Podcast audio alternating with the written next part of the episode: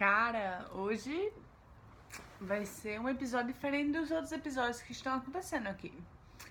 É, o que acontece? Comecei, eu sugeri, né, pra, pra gente é, dividir essa jornada dos, das 12 regras para a vida, um antídoto para o caos, do Jordan Peterson. E a primeira regra já ela já é uma aula de você como você viver na sua vida. Ela começa, na verdade, não falando de humanos, ela começa falando de lagostas. O que acontece com as lagostas, né? As lagostas, elas. Primeiro que elas estão na Terra há mais de 350 milhões de anos. Milhões, viu? Humanos, que vocês estão aqui há, sei lá, uns 200 mil, mais ou menos. Né? Homo sapiens. Mas, enfim. Elas estão antes de dinossauro. Não tinha nem dinossauro. Elas viveram e ainda. Lagostas, né, meu amor? Lagostas. O que acontece com as lagostas?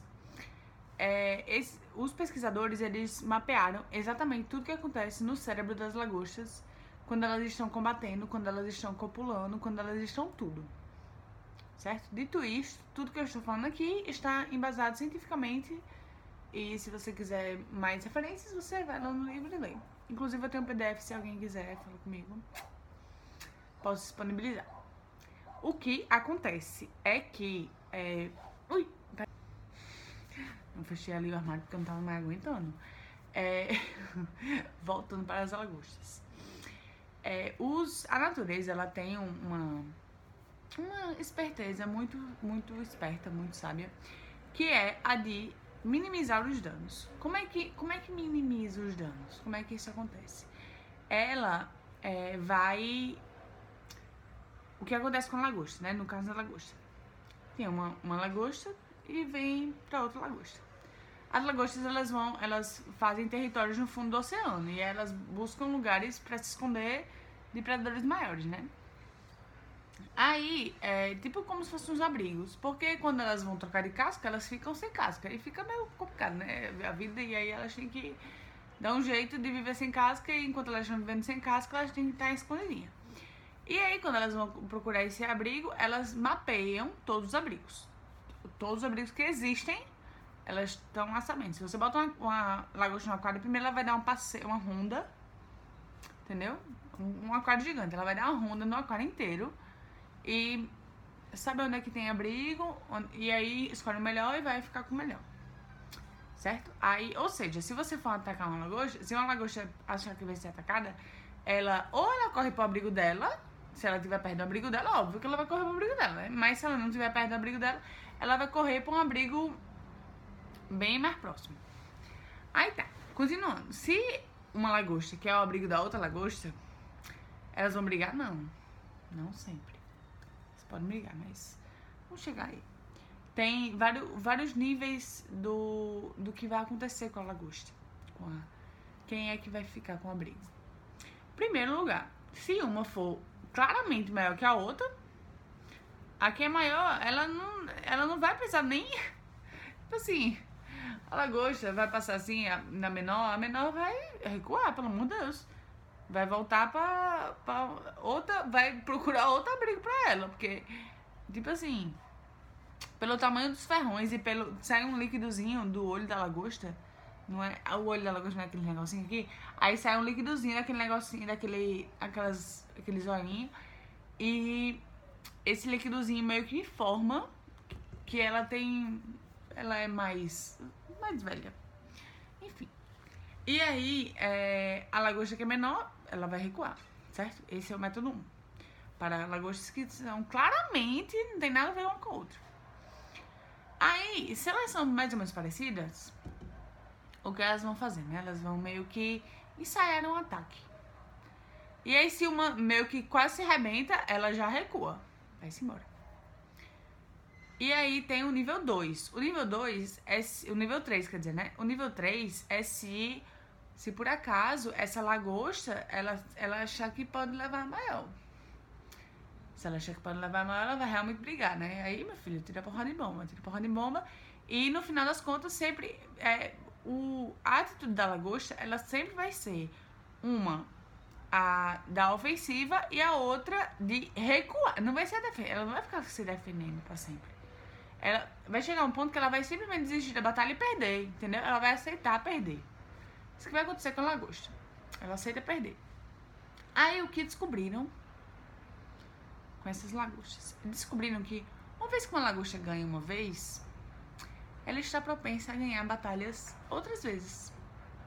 E uma vez que uma lagosta perde uma batalha, ela está mais propensa a perder outras batalhas. Aí foram estudar o que está acontecendo no cérebro dessas lagostas, né? E é, e é um pequeno, é um mini cérebro, um, um, não é nem um cérebro, né? Na verdade é um sistema nervoso primitivo. E aí descobriram que existe uma proporção de serotonina e octo, octopamina. Não é dopamina, é octopamina. Aí tem essa proporção, certo? A lagosta que ganha tem mais serotonina. A lagosta que perde tem mais octopamina, certo? E aí descobriram que seres humanos eles são muito parecidos, eles são muito lagostas. Eles são muito lagostas. Inclusive, se você tem um trauma, é mais provável que você. Se você tem um trauma que você não. É, não como se fosse revidou dele, não. Não botou aquilo pra fora de alguma forma, não tratou ele de alguma forma que aquilo ficou dentro de você como se você tivesse sido rebaixado, a tendência é que você seja rebaixado outras vezes mais ainda. Então, dito isto, a primeira regra do livro é costas eretas e, né, ombros para trás, peito à frente, aquela coisa, postura né? Porque o que acontece? As, as lagostas, elas. É, as lagostas mais poderosas, elas têm os melhores abrigos e elas estão. Elas têm uma postura de superioridade em relação a as lagostas menores. E isso é, meio que se retroalimenta, entendeu? Quanto mais ela. Se ela ganhar uma vez, ela vai tender a ganhar mais vezes. Se ela perder uma vez, ela tende a perder mais vezes, certo? Esse, é, esse processo se retroalimenta. Aí o que o autor fala? Que isso ac acontece muitas vezes na, é, na depressão, na agorafobia, essas, é, esses transtornos de, de personalidade e também alcoolismo, etc. Porque são sempre coisas que quimicamente no nosso cérebro ele vai se habituando com aquela situação e vai criando mecanismos de defesa para é, sofrer menos danos. Entendeu? Então, por exemplo, uma pessoa agorafóbica, que é aquela pessoa que tem medo de sair de casa. Ela não começa assim, com medo de sair de casa, entendeu? Ela primeiro teve um ataque de pânico em algum lugar, provavelmente público, certo? E aí o cérebro dela é, registra aquilo como se aquele lugar público é potencialmente perigoso. Então ela vai tender a evitar esse lugar. E aí, a partir disso, ela vai, ela começa a chegar em outros lugares públicos e ver que eles são um pouco parecidos com aquele primeiro lugar público que ela teve aquele trauma. E aí, é, isso são sempre pessoas que são predispostas geneticamente a desenvolver esses transtornos, porque é muito é sabido que a, esses transtornos de personalidade, depressão, alcoolismo, tudo isso, eles são muito, muito ligados a questões genéticas também, certo? É uma predisposição genética, você acrescenta gatilhos da vida e aquilo pode se desenvolver ou não. Cabe a você permitir ou não. E é nesse sentido que entra o costas eretas, né? E postura reta. Que é justamente você ter, é, diante dessas situações, uma, uma postura de encará-las, entendeu? Porque se você, é, no momento que você recua, você está alimentando aquilo que o seu cérebro acha que, é, aquilo que vai dizer para o seu cérebro que, que lugares públicos, por exemplo, são perigosos para um agorafóbico. Ou para um depressivo, o que acontece? É, ele vai. Como ele acha que a sociedade está achando que. Como ele acha que ele é um estorvo na vida das pessoas, ele vai se fechando. Ele vai fechando o seu ciclo de, de amizade, o seu ciclo social. E aí ele vai cada vez se isolando mais e mais e o, o cérebro vai entendendo que esse isolamento, que é, estar em convívio com as pessoas é potencialmente perigoso para ele. Entendeu? Enquanto mais ele alimenta aquilo, mais. Gente, eu tô falando de, de neuroquímicos, entendeu? Coisinhas que estão acontecendo ali. Tanto é que os, é, os antidepressivos, por exemplo, eles são é, eles agem nessa captação de serotonina pelo cérebro, né? E aí, é, quando, você, quando você alimenta esse processo de, é, no caso do, do alcoólatra, de é, ingerir álcool para é, silenciar um problema que ele teve, ele vai o quê? Tá dando esse feedback positivo, essa alimentação ao vício. Então, to, o vício, ele sempre acontece assim, quando você vai alimentando aquilo e cada vez mais você precisa dar mais, mais substrato para aquele vício, para que aquele vício se mantenha. Entendeu? O agorafóbico, ele primeiro evita espaços lotados, depois ele evita espaços mais ou menos cheios. Depois ele evita espaços públicos em geral que possam um dia ficar cheios. Depois ele não quer, ele fica com medo até, ele quer fugir até de casa porque ele não aguenta mais, ele fica com medo da própria casa. Entendeu? Então é um processo que ele vai se retroalimentando. Mas da mesma forma é, que esse processo de esse processo transtornado ele pode se alimentar positivamente no, sentido de ficar mais grave. Ele usa até a, a, analogia do, do amplificador de som, né? Que o som vem, volta, aí é, volta para ele, aí ele tem uma, uma, um mecanismo de amplificar aquilo, né? Dar um feedback positivo para que aquele som volte para o, o resto do mundo maior ainda do que ele foi recebido, certo? Então, dessa mesma forma, quando você é, age, quando, quando você age de uma forma proativa, de uma forma é, positiva e enfrentando aquela aquela coisa que faz você querer recuar, quando você age numa postura positiva em relação àquilo, o seu cérebro entende que aquilo ali, na verdade, não é perigoso. Pelo contrário, aquilo ali é, faz com que você se sinta mais poderoso. Entendeu? Então, é, o que ele vai falando é que, mesmo que você não tenha conquistado grandes coisas, a primeira, a prim, o primeiro passo para que você conquiste grandes coisas é você agir como se tivesse conquistado grandes coisas. É tipo assim, fake until you make it, sabe? Que você vai fingir enquanto você não atingiu ainda. Porque o fato de você. É, não é você fingir o sucesso é você agir numa postura de sucesso. Porque é, é, só a, a postura faz com que o seu cérebro entenda que você está numa posição que não é qualquer um que vai chegar e, e fazer um bullying com você, entendeu? Não é qualquer um que vai chegar e dizer qualquer coisa e rebaixar você, entendeu? E aí, é, quando você tá nesse momento de, em que é, você pode, você pode ser capaz de estar numa posição de igualdade com alguém que aparentemente é superior, você se sente no, nessa posição de igualdade, entendeu? Você se sentir nessa posição de igualdade, a, a outra pessoa passa a te respeitar nessa posição de igualdade, entendeu? Ele já não sabe mais se ele é a lagosta mais forte ou se ele é a lagosta mais, mais fraca do rolê, entendeu? E aí ele fala também da questão de é, machos e fêmeas. No mundo das lagostas, é, o que acontece? A fêmea, ela é muito esperta. Ela vai saber que o macho, o melhor macho da, do rolê, ele tá, ele vai estar no melhor abrigo, certo? Escuta essa. Então ela vai fazer aquele mapeamento e vai observar qual é o melhor abrigo e vai decidir pelo local, pela localização em que se encontra a lagosta, que ela é uma lagosta bem sucedida. Certo? E aí, gente do céu. Aí o que, o que acontece? Ela vai tentar é, ir atrás desse macho. Só que, entenda, os machos, os lagostos, eles. É, o que acontece com eles? Eles estão muito voltados para se proteger, né? E para é, evitar gastar energia com ataque, certo? E aí, é, quando chega uma fêmea e ele tá, ele fica meio desconfiado, óbvio, né? Ele não sabe exatamente se ele se ele quer aquela fêmea. A fêmea quer copular, a fêmea quer reproduzir, afinal de contas, né? Tá ali, ó, cheia de cheia dos eggs pra, pra fazer.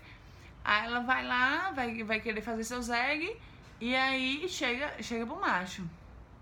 Então ela tem que fazer um processo de sedução desse macho para que ele finalmente decida copular essa fêmea. Porque para copular a fêmea, é, ele tem que também dar um, abrir mão da casca dele por um tempo para que da casca dele não, do abrigo dele por um tempo, porque a fêmea vai precisar tirar a casca e vai ficar sem casca e ela vai ter que usar o abrigo do macho. Entendeu? Então, e a, o cérebro humano, ele tem é, a, essas relações afetivas, eles estão muito ligados às funções primitivas do cérebro, que são é, propriamente as que são oriundas desde o, da época das lagostas. Porque o que acontece com a natureza, né? O que o, que, o, que o autor fala é que a natureza ela é muito, é muito conservadora, entendeu? Ela não é muito revolucionária. Tanto é que as nossas mãos, ele, ele usa até o exemplo das mãos. Se a gente pegar a asa de um morcego, que é também mega, mega monster, mais antigo do que a, a espécie humana, né? Que a gente tem hoje. Se a gente pegar a mão de um morcego, é igual. É igualzinho, ó. Minha mão. É um morcego. Todinho, ó. Só você botar isso aqui, um morcego. Então, a gente tem muitos mecanismos de defesa associados a é, cérebros mais primitivos, cérebros não, sistemas nervosos mais primitivos e a nossa, a nossa relação bioquímica do, desses neuro, neuroquímicos também é muito parecida com a dos, é, dos nossos amigos que são ancestrais da gente, entendeu? Aí ele fala até no final. É, Levantar a cabeça significa voluntariamente aceitar o fardo do ser. Seu sistema nervoso reage de uma forma totalmente distinta quando você enfrenta as demandas da vida voluntariamente. Quando você enfrenta aquela coisa que aparentemente é uma ameaça, no lugar de recuar, de recuar em relação a ela, entendeu? Porque aquilo vai alimentar no seu cérebro a capacidade de lutar e de agir perante é, perante qualquer coisa, perante os medos, perante... Gente, vocês vão sentir medo, vai continuar sentindo, entendeu? O que acontece, o que acontece, o que o livro fala, não é que você não vai ter medo. E não é que essas coisas são, são besteiras, são frescura, que esses transtornos são frescura, pelo amor de Deus. Não é. Um, o transtorno é uma coisa séria, inclusive a gente tem que tratar, inclusive tem remédio para isso. E é isso que a gente tem que viver tratando as coisas que estão erradas com a nossa vida, entendeu? Se, se a pessoa tem diabetes, a pessoa toma um remédio para diabetes. Se a pessoa tem depressão, toma um remédio para depressão. Então, é, a gente tem que agir é, de acordo com é, o que está posto na nossa vida e se existir um transtorno que é, desregule isso no nosso cérebro, a gente vai ter que associar isso a um tratamento medicamentoso às vezes. Então, mas no caso de, é, no caso da gente, enquanto a gente não se ele não tem esse, esse agir transtornado, a gente tem que agir proativamente em relação às demandas da vida e não na posição da, de vítima, entendeu? De é, você ficar meio com medo das coisas acontecerem. Vão acontecer, vão acontecer, entendeu? Então, é, a questão de você estar tá com medo, ela vai apenas dificultar o seu processo de se impor diante daquilo, entendeu? Mas que as, as coisas vão acontecer, vão acontecer. Que a merda que é pra acontecer, vai acontecer. Agora vai ser mais merda se você tiver com medo, entendeu? Porque daí o seu cérebro vai achar que aquilo ali, que você não, não é nem capaz de fazer aquilo. E aí você nem tenta. Você deixa até de tentar porque você fica com medo, em pânico, por causa daquilo, entendeu? Então, a primeira regra, ela é mais voltada para isso. Para que a gente é, use esse medo e, e haja mesmo diante dele, entendeu? Beijinhos.